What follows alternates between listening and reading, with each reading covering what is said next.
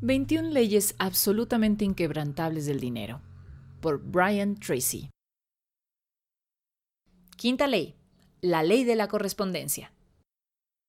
Su mundo exterior es el reflejo de su mundo interior y corresponde a sus patrones dominantes de pensamiento. Este es un principio extraordinario. La ley de la correspondencia es quizá la más importante de todas, ya que en muchos sentidos explica muchas de las otras leyes que describiremos a lo largo de este libro aclara en gran medida la felicidad o la desdicha, el éxito o el fracaso, la abundancia o la pobreza que muchas personas experimentan en su vida. Después de años de estudio en esta área, me sigo impresionando con esta ley tan poderosa. Solo piense, su mundo exterior refleja su mundo interior en todas las formas. Nada le puede pasar a largo plazo, a menos que corresponda con algo que haya dentro de usted. Por lo tanto, si quiere cambiar o mejorar algo en su vida, debe empezar cambiando los aspectos internos de su mente. Algunas veces esto se conoce como el equivalente mental. Su gran responsabilidad en la vida es crear en su interior el equivalente mental de lo que quiere experimentar en su mundo exterior. Lo cierto es que no puede lograr algo fuera de usted hasta que no lo haya logrado en su interior.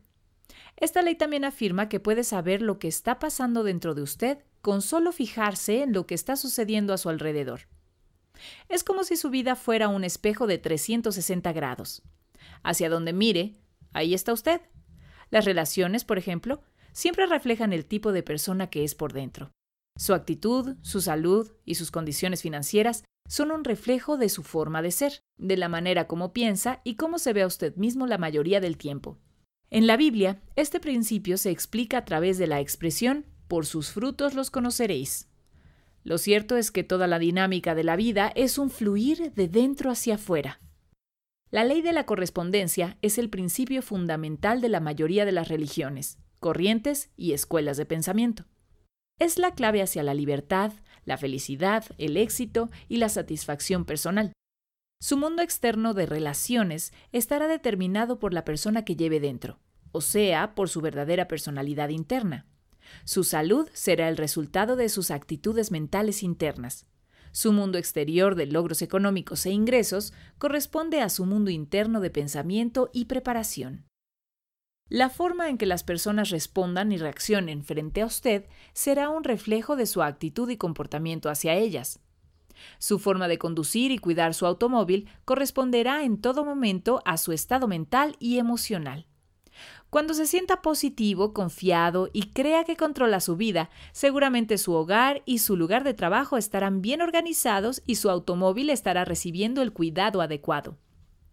Por otro lado, si el trabajo le agobia, si se siente frustrado o no es feliz, entonces su casa, su lugar de trabajo e incluso su automóvil reflejarán el estado de desorden y confusión que le invade. El craso error que cometí cuando era más joven fue que me dediqué más bien a hacer que hacer. Creí que podía conseguir las cosas que quería practicando ciertos métodos y técnicas. Al final me di cuenta que una práctica adecuada era necesaria, pero no suficiente.